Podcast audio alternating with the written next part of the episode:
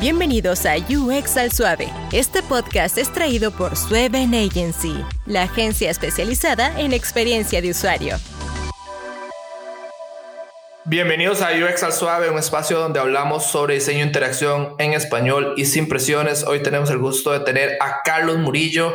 Hola Carlos, ¿cómo estás? Un placer tenerte hoy por acá.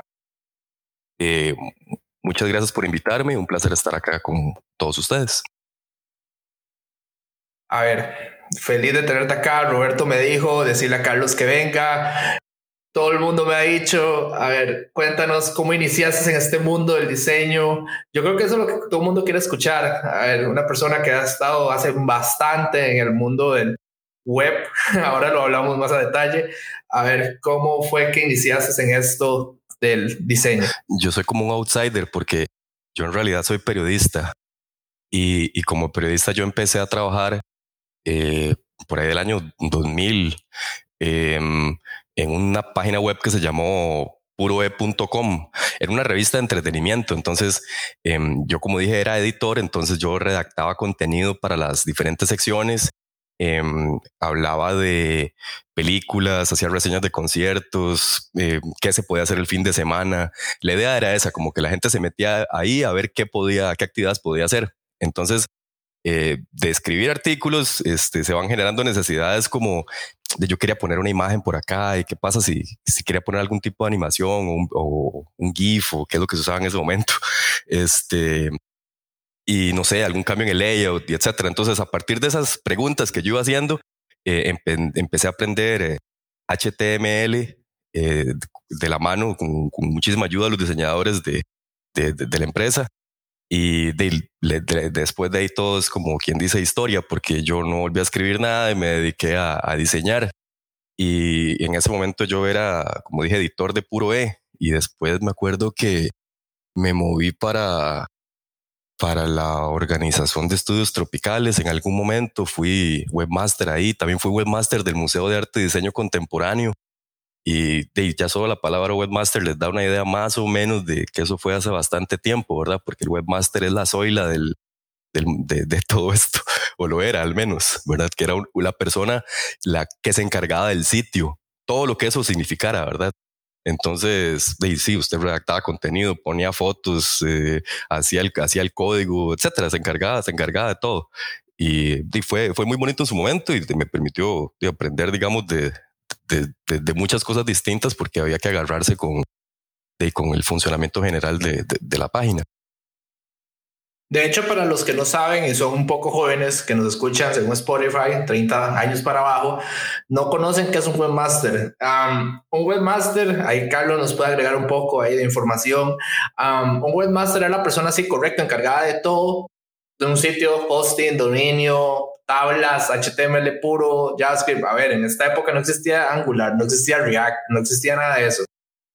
Y, y solo las herramientas que habían eran Flash, Dreamweaver y lo que, ¿qué más? Macromedia. Lo que nos daba Macromedia, sí. Eh, usábamos Fireworks, Flash, Dreamweaver, eh, Photoshop. Pero sí, estamos hablando de que hacíamos cosas muy diferentes. Vos comentaste el tema de las tablas, ¿verdad? Eh, sí, yo recuerdo que en algún momento eh, así es como diseñábamos, creábamos una tabla, la rellenábamos con cosas y esa era la, la manera de, de que, que, funcionaba todo, ¿verdad? Y posteriormente de apareció el CSS y aprendimos a hacer eso y duramos mucho tiempo flotando elementos de un lado para otro y después de todo, como todo va cambiando, ya ahora no hacemos eso, pero venimos de ese mundo donde diseñábamos con tablas. No, la gente no sabe lo que era el infierno eh, de ser un sitio con tablas, digamos. Yo lo medio lo vi, yo, yo estaba en el colegio, yo no trabajé nunca tablas, pero yo vi sitios, de hecho, hecho así, a puro HTML y CSS hace unos años y yo decía, Dios mío, la gente que trabajaba así se merece todo mi respeto porque hey, no existían herramientas de diseño tampoco especializadas en UI, existía solo Photoshop, se podría decir, que ahí es donde comenzó la gente a diseñar en Photoshop. Es que, digamos, Internet no, no tiene tampoco tantísimos años de ser comercial. Lo que quiero decir es de que todavía estábamos, todavía estamos aprendiendo, ¿verdad? Imagínense en ese momento. Entonces, de todo eso parecía buena idea. simplemente era, era la manera en como, como podíamos de alguna forma eh, acomodar cosas que se vieran interesantes y que la gente pudiera de navegar en ese momento. Pero eh, de ahora, de obviamente, este, ya pensar en una cosa como esa no tiene sentido. A nivel visual y de accesibilidad, menos todavía, digamos. Yo no me imagino ahora alguien haciendo un sitio puro CSS y HTML así a puro código y, ¿verdad? Sin ningún framework. Sí, realmente. Y por lo menos en esos momentos, yo me acuerdo que eh, funcionaba con una un CMS que se mandó a hacer así a la medida, era en, ASP. Eh, pero ya después, mm, las, otras experiencias que tuve, me acuerdo en la, en la Organización para Estudios Tropicales, en el museo, eh, ya, ya se empezaba a, hablar de otras cosas, ¿verdad? De, estábamos usando Mambo, estábamos usando Joomla después, eh, WordPress, pero también, digamos, hubo una evolución también en el tema de los CMS. Eh, con respecto a lo que, a, lo que se usó hace 10 años y lo que se usa ahora, ¿verdad? Uh, a la gente comenzó con Joomla, yo creo, y después mucha gente se pasó a WordPress y ahora existen una infinidad de CMS. Sí, y bueno, la, eh, para uno, digamos, como, como profesional, obviamente esas son ventajas que uno tiene ahora. Este, antes era entretenido, era la manera, la única manera de hacerlo, pero por dicha, de nuevo, ya no lo hacemos así. Hablemos un poco de accesibilidad, cambiando de tema. A ver, un montón de gente te conoce a vos por las charlas que has dado, por el grupo que existe en Facebook. Sos una de las personas que está más involucrada en la comunidad en ese caso. Eh, si escucharon el capítulo de la temporada pasada de Roberto, hablamos sobre Carlos, de hecho. a ver, cuéntanos cómo comenzó esa pasión, cómo inició todo. La, el de Roberto, de hecho, es muy bueno cómo inició todo, ¿verdad? Por una multa en la empresa donde trabajaba entonces, a ver, cuéntanos vos cómo iniciaste en esto de, la accesibilidad. Em, bueno, digamos que yo, yo tengo un interés particular sobre la usabilidad y cómo las cosas funcionan. Y, y ese interés me llevó a mí a, preocuparme por la accesibilidad.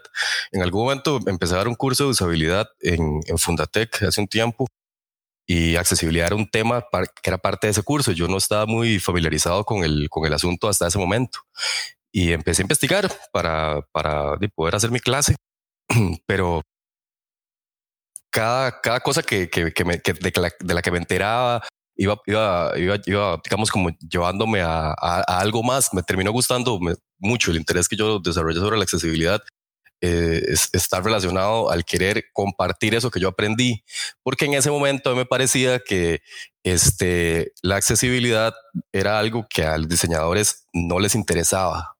Eh, no era, una vez lo escuché, eh, no, no, era cool de hacer.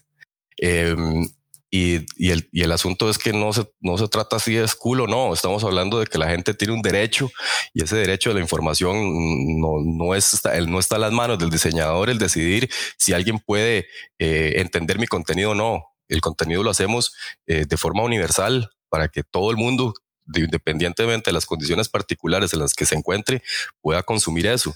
Entonces yo empecé a, a, a como a no sé, a granular un poco lo que tenía ahí a nivel de material y empecé a hacer charlitas y eh, mm, mm, capacitaciones, este, no sé, en la forma en que yo pudiera darle vuelta a ese contenido y presentarlo, lo, lo, lo hice y lo hago.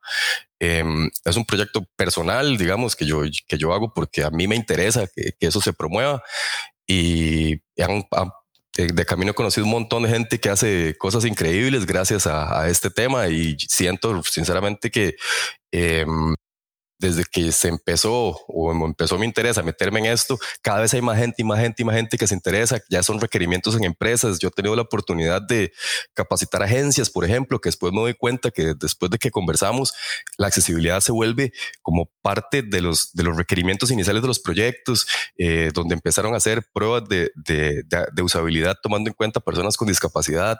Y ese es el objetivo del proyecto. Eh, fomentar el, el desarrollo web, el diseño web, pero desde un punto de vista del respeto hacia las personas, tomando en cuenta la, la accesibilidad. De hecho, yo empecé a escuchar de voz por un WordCamp, pero hace años. Así, hace bastantes años, en la latina. De hecho. me hace gracia porque cuando a mí se me metió mucho como empezar a compartir eso, eh, yo lo que recibía mayormente era un no. Yo ya hacía charlas de otras cosas, hablaba de usabilidad, de diseño, pero eh, después cuando cambié al, tema de la accesibilidad, me enfoqué solo en eso. Y, y me decían, pero, pero, ¿por qué no hace otra cosa? Es que eso, no sé. Y yo, así sí está bien eh, de, que, de, que, de, de, de, qué le sirve que prepare algo. Hable de usabilidad o de UX. Eh, Está bien. Entonces yo preparaba una charla de, de UX para diseñadores y llegaba a presentar y no hablaba nada de UX. Hablaba solo de accesibilidad.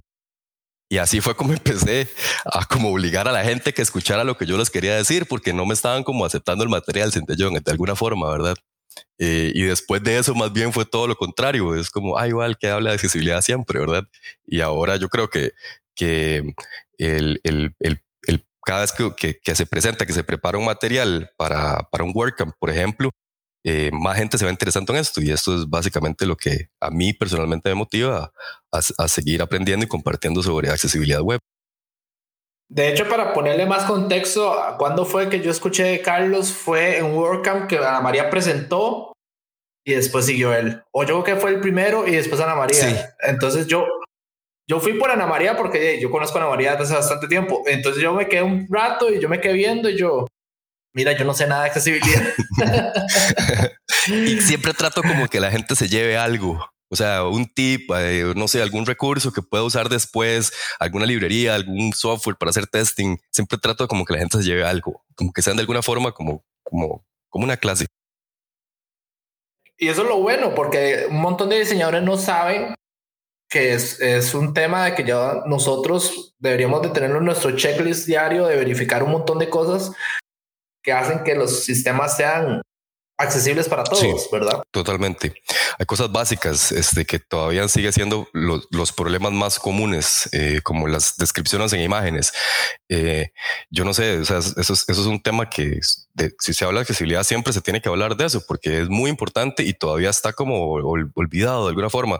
No hacemos todavía buenas descripciones, entonces si no hacemos buenas descripciones, probablemente no nos importe mucho la navegación con el teclado, ni, no sé, tantas otras cosas de las que podríamos eh, comentar que son importantísimas para la, digamos, las personas con discapacidad. Y aquí viene otro tema, no, no sirve solo agregar un plugin y ya. Eh, yo voy a hablar de una institución del gobierno que hizo eso y fue como tratando de solucionar el problema y al final terminaron... Olvidarse el problema. Eh, es, es, son súper malas prácticas. O sea, eh, en general, ponerle un plugin a un sitio para que mejore los contrastes o haga los textos más grandes o permita ese tipo de, de, de, funcionamiento, ¿verdad? Eso es como hacer otra página web y el sitio no, no, no hacemos un sitio para las personas con discapacidad y uno para las personas sin discapacidad. No hacemos eso, hacemos un solo sitio para todo el mundo. Y lo, y lo podemos lograr sin necesidad de, de esas, eh, no sé, eh, técnicas, digamos.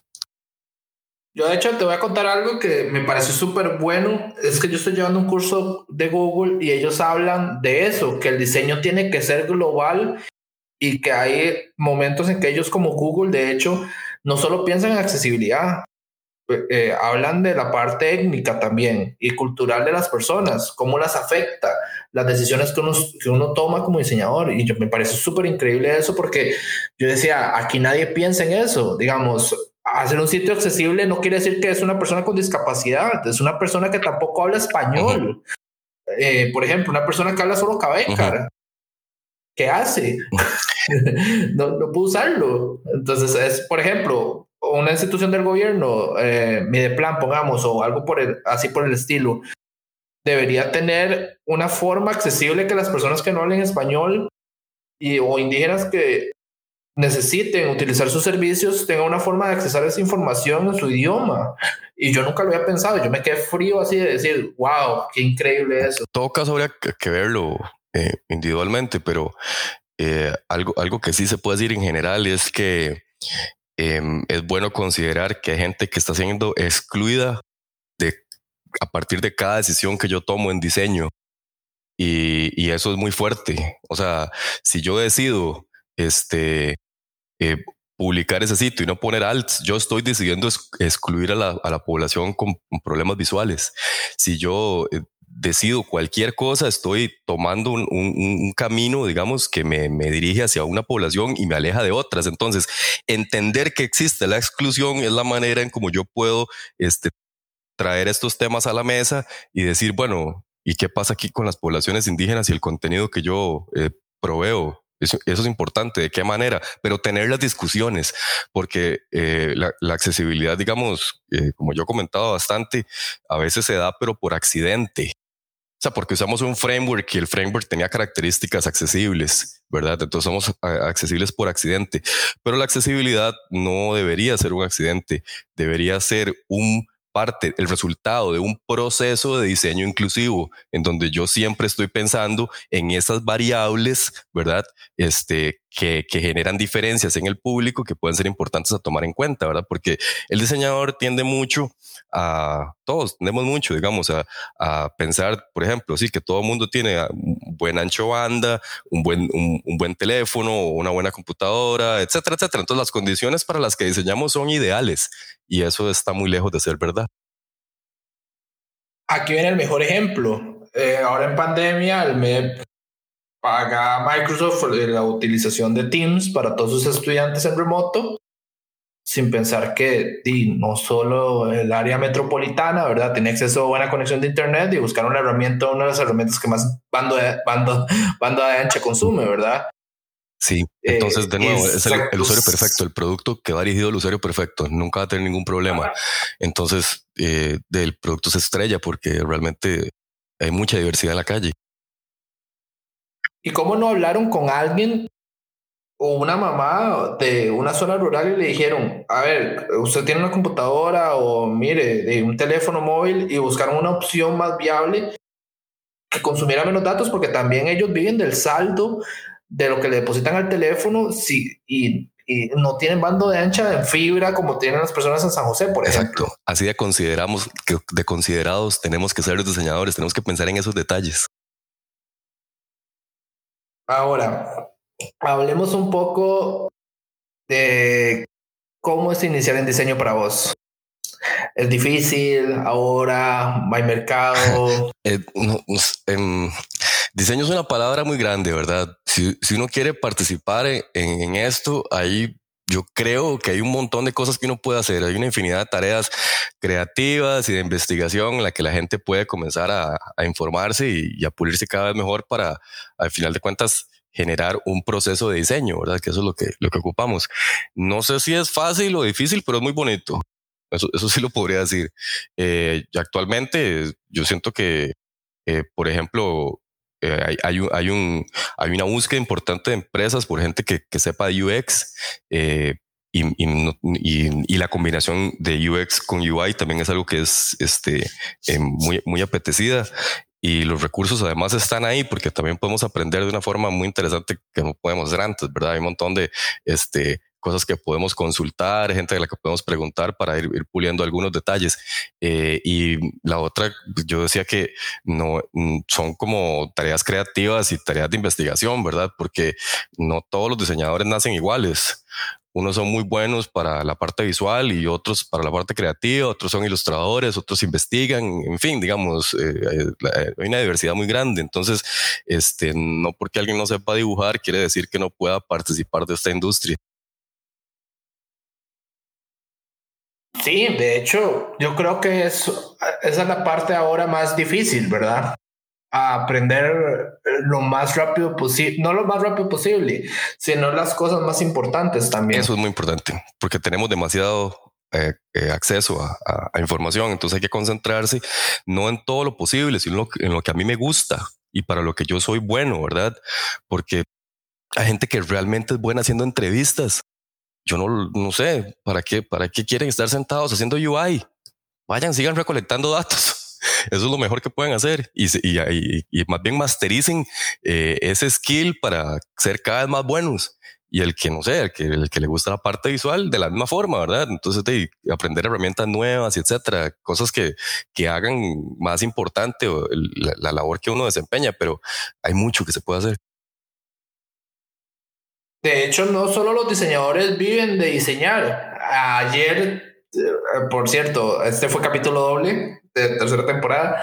Tuvimos a Ana, Ana Dom, y Ana no diseña, pero es una diseñadora de experiencia de usuario.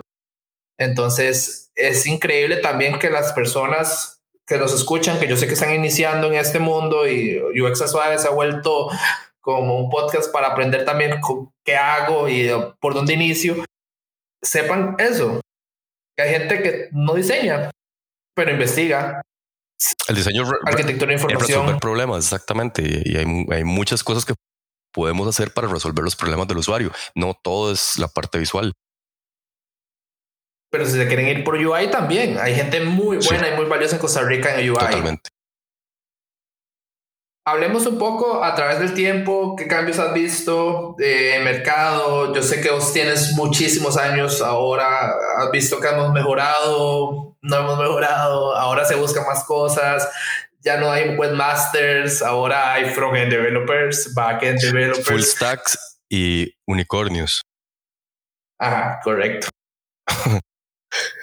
Em, bueno, obviamente, de, si yo, yo, me acuerdo hace, hace un tiempo que yo empecé a dar clases, yo daba un curso de que se llama edición web. Eso básicamente era cómo usar Dreamweaver eh, bueno, y sí, las herramientas eran súper limitadas en relación con lo que hacemos ahorita, ¿verdad? En color, resolución, tipografía, etcétera. Y vivíamos en esa metáfora del desktop.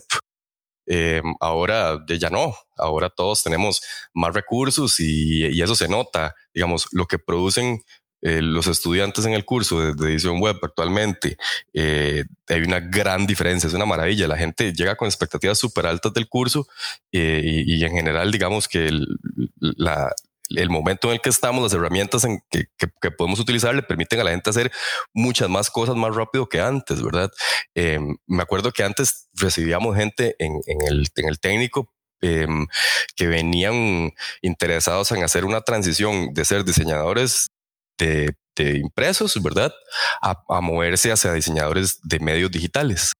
Eh, ahora ahora tampoco. Ahora la, persona que está ingresando al curso, por ejemplo, ya viene con una mentalidad eh, de ser diseñador digital desde el inicio, ¿verdad? nunca hizo print, ni quiere hacer. Eh, y, el, el, punto es que este, tenemos recursos a, nuestra disposición, que hacen nuestro, nuestro trabajo más interesante, pero también ahora hacemos cosas que no hacíamos antes. Antes hacíamos un sitio y ya. Ahora con el tema del responsive, en, una entrega tenemos que, que, mandar tres, cuatro versiones del mismo, eh, del mismo comp, ¿verdad? Entonces, eh, nuestro trabajo se vuelve más interesante, más retador. Y, y, la verdad es que también creo que ahorita, ahorita particularmente es un bonito momento para ser diseñador. Porque estás involucrado, yo, yo, creo que en todo el proceso. En Costa Rica, yo creo que los diseñadores ahora nos metemos en todo el proceso de cero a, release, por así decirlo. Eh, no sé otros países cómo lo manejarán, pero aquí es muy común que los diseñadores UX UI, como le llaman, para mí deberían ser separados, pero bueno, yo entiendo que es un tema de costos también. ven todo el proceso de cero y ven todo el proceso de cero a 100 hasta la entrega, y eso es lo que también para la gente que comienza es muy chido ver que alguien está usando tu app, ¿verdad? El app que diseñaste. O el sitio que hiciste, ¿verdad? Sí, es lo, que, lo que paga al final, dice usted. de, hecho, de hecho, para la gente que eh, más o menos se está iniciando, de, de nuevo, ya parezco, ya parezco una lora repitiendo, um, eh, no entienden, yo creo, y no han visto lo difícil que fue bueno, yo comencé con, con Sublime Text, pero yo sé que ahora todo el mundo usa Visual Studio Code, por ejemplo. Y yo lo usaba solo para hacer, digamos, headers y cosas así de UI rápido para explicar cosas. Pero yo creo que esta generación que viene no sabe lo difícil que fue para nosotros iniciar en UI, UX y no tener, digamos, todo ese background en Costa Rica de, por ejemplo, instituciones que una, un bachillerato en diseño de interacción, ¿verdad? O un bachillerato en diseño gráfico enfocado digital, ¿verdad? Y eso es la otra parte, la educación. Correcto. Siempre hemos estado aprendiendo. Eh, nada más que ahora sabemos más que antes, ¿verdad? Entonces, obviamente, los, los productos que vemos ahora son, son relativamente mejores por, por el uso que hacemos de la tecnología. Em, y, pero también, eh, no sé, yo me acuerdo los sitios en, en, el, en el 2000, usted ingresaba a una página web y todos los sitios lo saludaban a usted. Bienvenido, eh, sitio optimizado para ser usado con Internet Explorer. Haga clic aquí para ingresar ese tipo de cosas a las que yo me refiero. Ya, ah, ya sabemos que eso no lo tenemos que hacer, ¿verdad? Vamos aprendiendo. Acabas de batir mi cerebro, así, nos acaba de ganar mi cerebro. Pero te acordás, te acordás. Es eh, lo que llamaban splash screens. Entonces, si llegaba uno y bienvenido, no sé dónde, y, uno decía, pero, yo estoy usando Netscape, ¿qué va a pasar con esto? Por dicha, no estamos de, hecho, de, hecho, yo, bueno, yo no soy tan viejo, pero. yo creo que yo pero, tampoco, pero bueno. No, pero yo sí lo vi, digamos. Yo me acuerdo entrar a, a Google y había como un welcome to Google y que uno salía del Google y uno ponía ahí. Entonces la, la O era. Eso eh, la gente actual no lo vivió. Bueno, pues cuando uno buscaba en Google, cada O era una página de búsqueda de resultados. Entonces usted iba por cada de las O del Google y usted sabía que eso era el resultado. Pero digamos, eso es viejo. y lo interesante es cómo, cómo ha cambiado todo. Y eso es lo importante aquí. Y quién sabe qué nos espera en el futuro. Eso es lo interesante y lo retador de estudiar esto y trabajar en esto. A ver, hablemos de otros temas más interesantes también. Eh, ¿Cómo ha sido ser profe? A ver, yo sé que vos sos una de las pocas personas eh, que han venido aquí que yo quisiera que cuenten su experiencia de transmitir conocimiento. Eh, Ana, yo sé que da clases también, Ana María. Eh, han habido personas aquí que también, Ana María es la persona que se me viene más rápidamente, pero yo sé que hay mm, aquí en, el, en, el, en New York han venido profes pero yo quisiera más que vos me dijeras tu experiencia de impartir conocimiento. ¿Qué tan difícil es?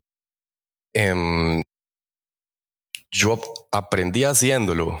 O sea, yo nunca había dado clases, nunca había dado clases hasta que se me presentó una oportunidad en, la, fundación y, empecé a hacerlo, eh, enseñando eh, Dreamweaver, como les dije, se llamaba edición web en ese momento. De yo creo que el, a la larga, de alguna forma aprendí a hacerlo y me encanta, pero, pero sí fue, fue, fue mucho prototipo de camino. Em, después de ahí, el, el, tema también no es solo, no solo dar clases, sino que em, terminé dando clases de algo que me gusta mucho, ¿verdad? Entonces yo a Dreamweaver después de usabilidad y actualmente doy un curso de UX y a mí es algo que, que me gusta hacer, yo a eso me dedico. Entonces cuando cuando doy clases, yo estoy hablando de algo que a mí este, básicamente me apasiona. Yo creo que de, una u otra forma eso se, se, debe ver reflejado en el material que yo presento, ¿verdad? Em, además que em, constantemente uno está buscando información por, por, temas laborales, por ejemplo, entonces todo eso se aprovecha en las clases. Em, ya yo tengo yo tengo como 10 años de estar dando, de estar dando clases y, y de ahí, ahí, seguimos. Actualmente doy, doy un curso UX en, Fundatec y eh, es bastante eh, divertido, digamos, si, eh, si algún día tienen a bien aprender de diseño de experiencia, los espero por ahí. Por eso yo le quería preguntar a él qué era brindar ese servicio a la comunidad, dejar su conocimiento a los demás porque yo sabía que sí tenía bastante rato ya en dar clases. Es muy bonito, o sea, eh, si no, yo creo que esas de las han sido de las cosas más estables en mi vida, el, dar clases. Este, y, al, y, a la fecha yo no pienso como en dejar de hacerlo, es algo como que me gusta y, y sigue evolucionando. De hecho, eh, ese curso de UX que yo doy ahora viene de, de, otro que daba antes que se llamaba usabilidad, pero como todo cambia, este, el, programa se reforma y ahora estamos haciendo otras cosas. Em, yo no creo que también por ahí viene el asunto de, las charlas que yo doy con el tema de accesibilidad. Eh, es más o menos lo mismo, son como extensiones de, de, mi, de mi curso, donde yo busco, digamos, compartir eso que a mí me gusta tanto hacer. Hablemos un poco de tus estudiantes, sin nombres. A ver, ¿qué se necesita para una persona que quiere estudiar esto? Aprender de diseño de interacción. Hablemos solo de diseño de interacción. ¿Cuál es el background que un estudiante debería tener? No debería tener background. Aquí vino Jason. Jason no viene de una universidad.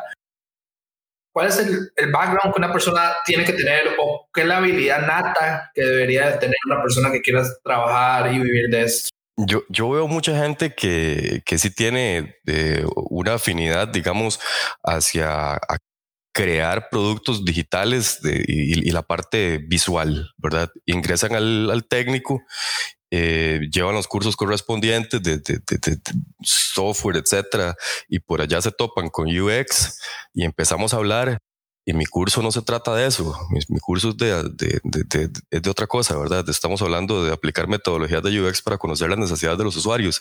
Y ahí, em, gente que viene con, con, una serie de skills importantes a nivel gráfico, yo he notado que algunos de ellos tienen un, un interés al momento de conocer que existe esa otra parte que también se puede desarrollar profesionalmente y empiezan a, explorar, la verdad.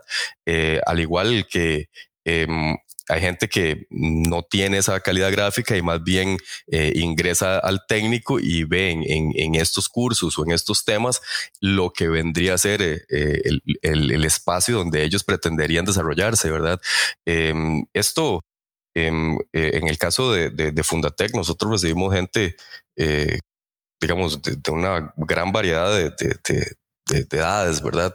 Eh, llega gente muy joven, así como llega gente que por X o Y motivo están haciendo un curso, están haciendo el curso para, para actualizarse, ¿verdad? Tienen, tienen rato de, de, estar diseñando y quieren eh, meter un poco más este, de, de, de skills, digamos que a su, a su set, pero el, el, el perfil yo siento que es, es variado em, y en ese caso em, el, el, programa como tal involucra cursos que tienen que, ver más con esa parte visual y otros que no. Entonces ahí es donde la gente este, puede terminar de, tomar una decisión de qué es lo que quiere hacer con su carrera.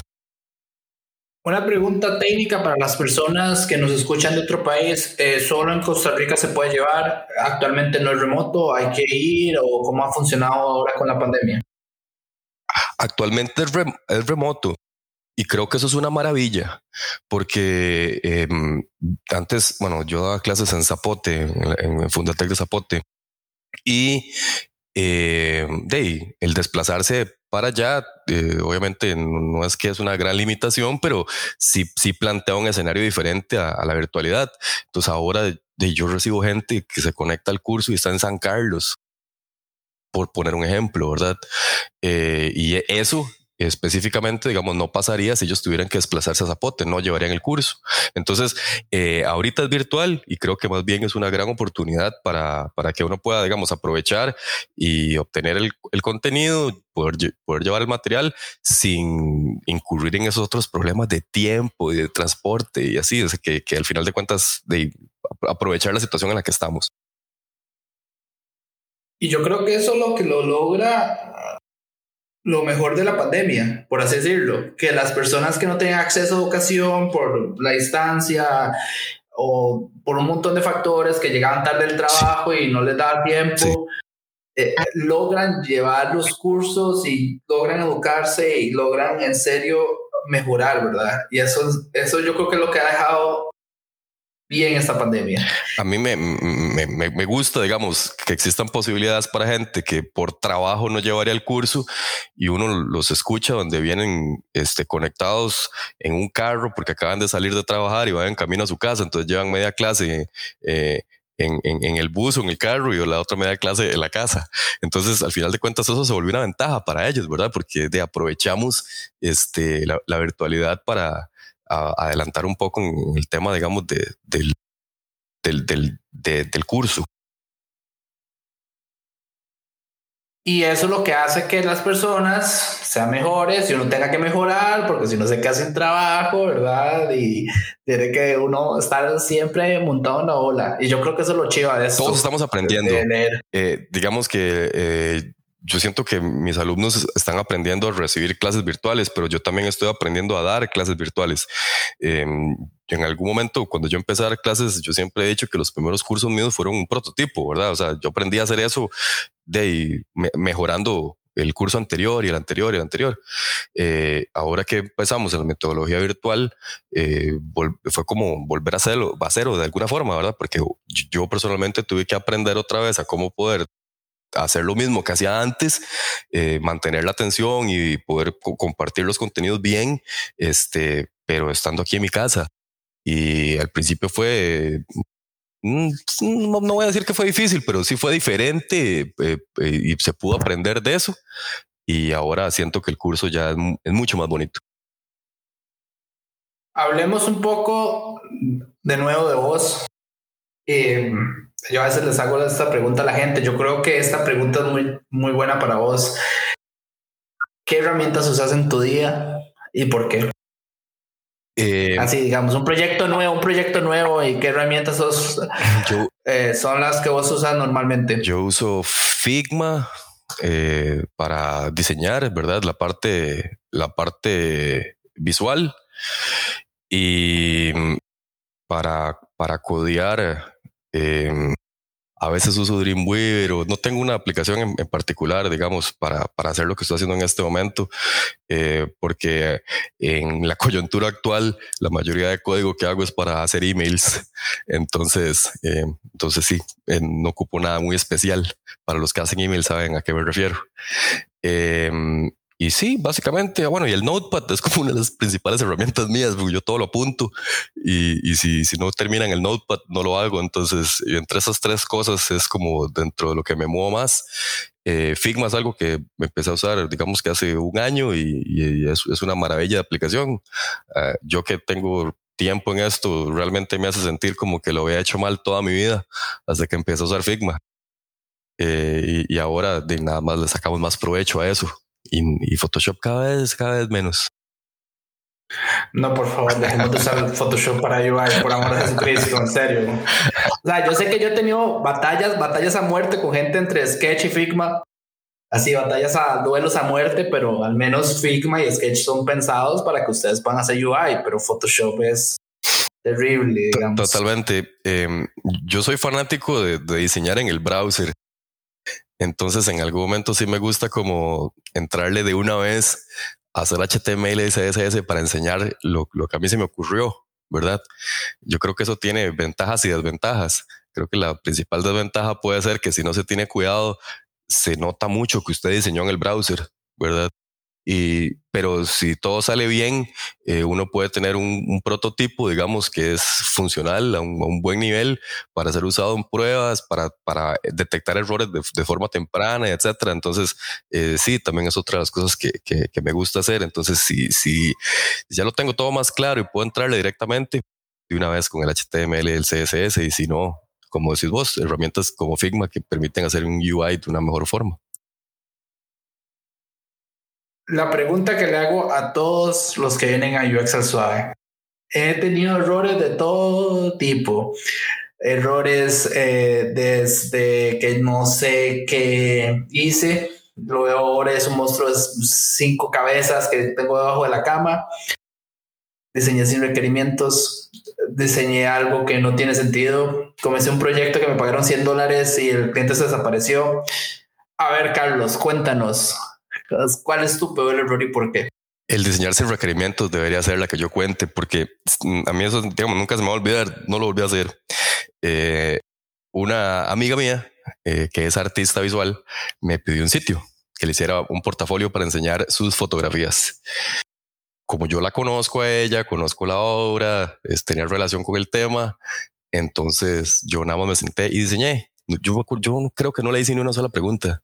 Bajé las fotos de, del sitio actual y me puse a hacer una propuesta y por allá le dijo que ya tengo algo que enseñarle y cuando le mostré lo que, lo que yo había hecho, yo creo que hasta se ofendió porque... ¿Por qué? ¿Qué enseñaste? Porque, digamos, ella no se vio, era su portafolio y no se vio reflejada en él de ninguna manera. Entonces, eh, Dave, obviamente hubo que volver a empezar. Bueno, yo creo que ni siquiera volvimos a empezar, lo hizo con alguien más, pero eh, el punto es que eh, no, o sea, no podemos, em, el primer paso del proceso de diseño no es diseñar, es entender el problema que vamos a resolver. Y eso lo, lo entendí, digamos, que a la brava, porque según yo tenía el contexto resuelto con cómo es mi amiga, como con, conozco el tema, etcétera, pero nosotros no somos el usuario. Nosotros no somos el usuario, exactamente. Eso es una de las mejores frases que he escuchado en este programa. Nosotros no somos el usuario. Y eso quiero que le quede claro a todos los que nos escuchan. Aunque ustedes crean que lo son, ustedes no son el usuario que va a usar lo que ustedes están diseñando, ni de cerca. Correcto. Sí, yo creo que es un buen, buen, buen error. Yo no me imagino a alguien diseñando el portafolio de alguien más. yo creo que eso es muy, yo creo que eso es muy personal. Eh, porque no, y tener que el portafolio representa quién sos vos. Entonces yo no me imagino a alguien más diseñando mi portafolio, por ejemplo. Entonces se hace bastante complicado, pienso yo. Sobre todo si no haces ninguna pregunta, ¿verdad? yo no me imagino que hiciste, digamos. yo, yo creo que no estaba tan mal, pero no es lo que ella ocupaba. Definitivamente. O no era lo que ella se imaginaba, de hecho. Es lo que yo quería hacer. Y ese fue el, ese, fue el error, ese, ese, ese, fue el error, exactamente. yo no soy el usuario, no es, no es mi sitio. Yo no, yo, yo no conozco al 100%, tengo, tengo que hacer las preguntas todo el tiempo. Correcto.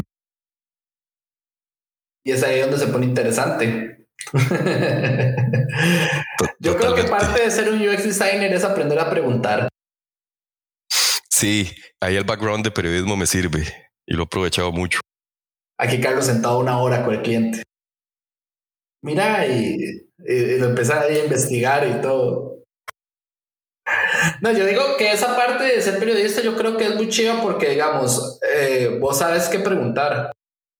Yo creo que también es la otra, no solo preguntar, es saber qué preguntar, qué información es necesaria y eso es lo que nos cuesta a nosotros a veces, ¿verdad? Que Sí, es, es, complicado a veces hacer esos, esos guiones para esas entrevistas. Eh, termina uno de hacer la entrevista y lo que obtuvo no es valioso.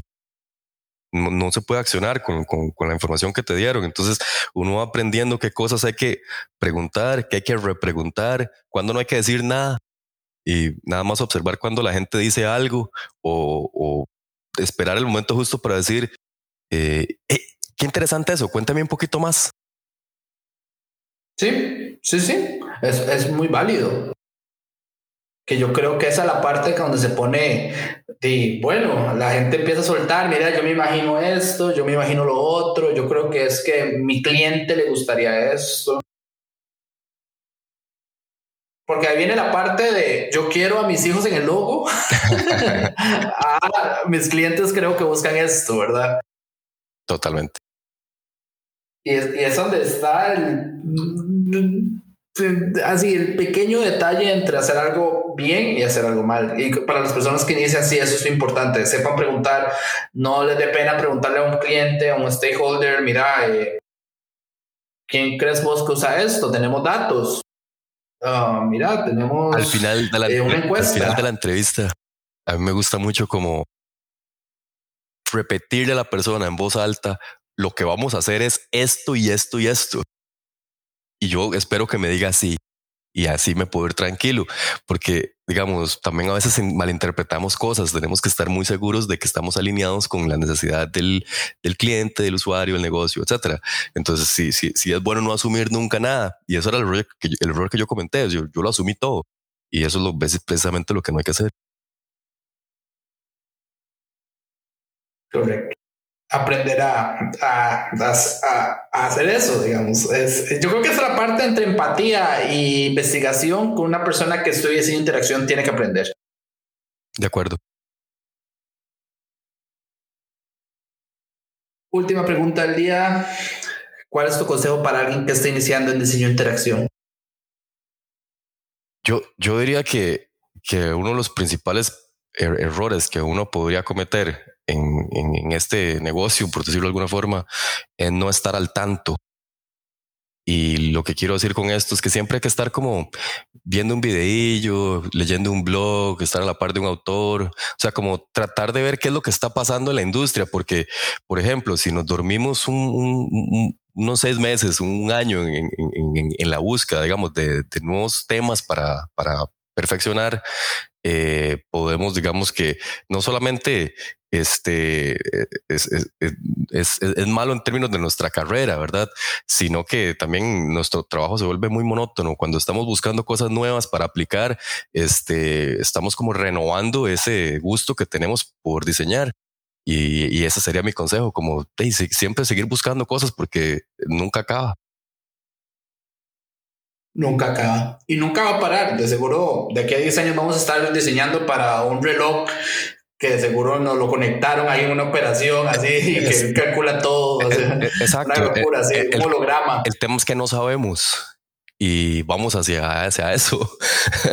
Igual lo vamos a resolver, pero tenemos que seguir interesados en, en, ver qué es lo que está pasando, qué es lo nuevo, eh, ver conferencias, etcétera. A mí, a mí, eso particularmente me, me parece que es una muy buena fuente de información. A mí me encanta cuando sacan un teléfono nuevo, Apple, Samsung, quien sea, y enseñan el UI. A mí me parece increíble. Digamos, a mí en la conferencia Apple que me gusta eh, es la de desarrolladores, porque ahí es donde sacan como todo lo que va a venir y cómo lo diseñaron y todo. Entonces es como, ok, nuevo lenguaje de diseño, a ver qué van a sacar. Y, a mí me parece increíble, digamos, en el caso de Apple, ¿verdad? Yo tengo mis, mis, mis favoritas también. Em, en ese caso, sí, ¿cuáles son? A mí me gusta mucho um, um, An Event Apart. Es una de las conferencias que me parece que tiene un contenido muy interesante. Y inclusive actualmente, volviendo al tema de la virtualidad, podemos aprovechar, asistir a ese tipo de eventos eh, a, precios mucho más accesibles, porque no tenemos que desplazarnos uh, hacia, hacia ningún lado. Tomamos la conferencia en la casa y el contenido es valiosísimo y depende, digamos, de, de, a, de a qué autores nos acerquemos y qué cosas estemos, digamos, preocupados por, por ver. Eh, y nos mantenemos de cierta forma como confortables en lo que estamos haciendo, porque vamos adaptando herramientas, vamos haciendo nuestro trabajo más interesante, más fácil este, y, y más entretenido también, ¿verdad?